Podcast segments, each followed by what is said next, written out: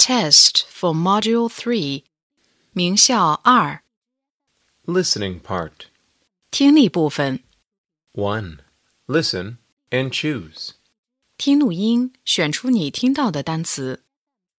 1. Fat. 2. Dog. 3. Eight. 4. Big. 5. Pupil. 6. Net. 7. Egg.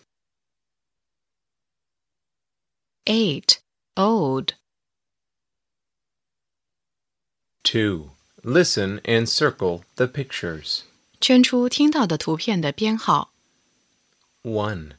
May I have a ball? Sure. 2. Look at the cat. It's yellow. 3. Cut the butterfly. 4. I have a rose in my hand. 5. Is this a toilet? Yes, it is. 6. There is a boat on the river. 3. Listen and circle. 圈出听到的内容。 1. 5. 2.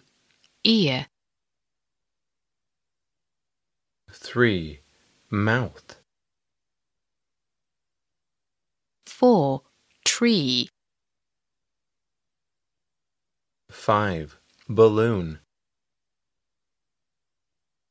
6. Bag. 7. A small boy. 8. Mrs. Lee. 4. Listen and choose. 听录音，选出你听到的句子。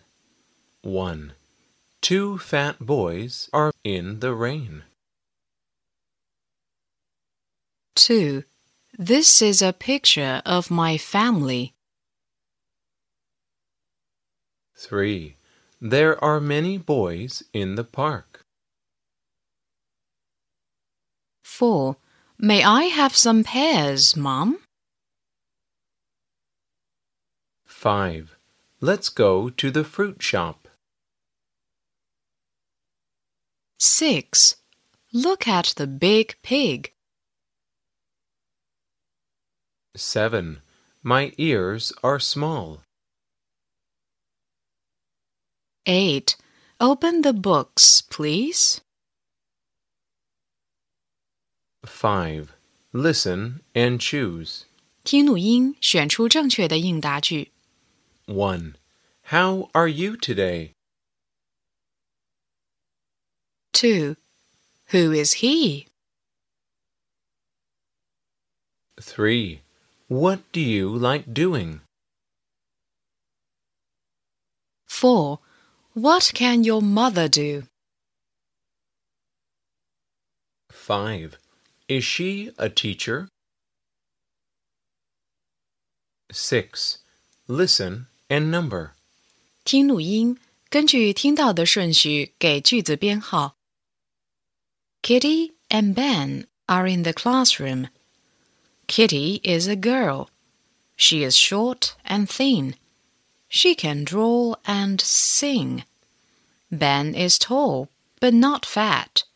He is nine. He can write Chinese very well. They are good pupils.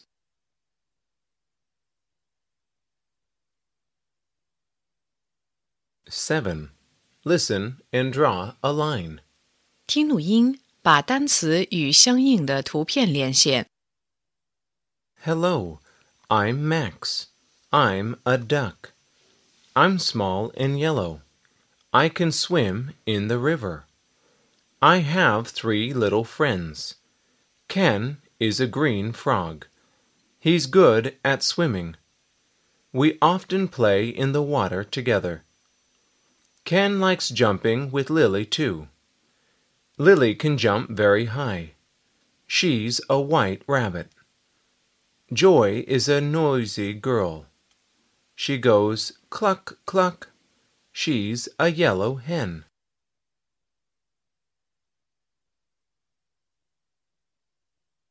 Eight. Listen to the passage and choose the right answer. 听短文，根据短文的内容选出正确的答案。Today is Sunday. It's a fine day. Eddie and Alice are in the park. Look at the grass. It is green. There are some green trees too. Look, the flowers are beautiful. What color are they? Some are red, some are pink. Oh, they are colorful. Eddie can see a balloon in the sky. It's red and nice. Alice has a kite. She likes flying a kite with Eddie.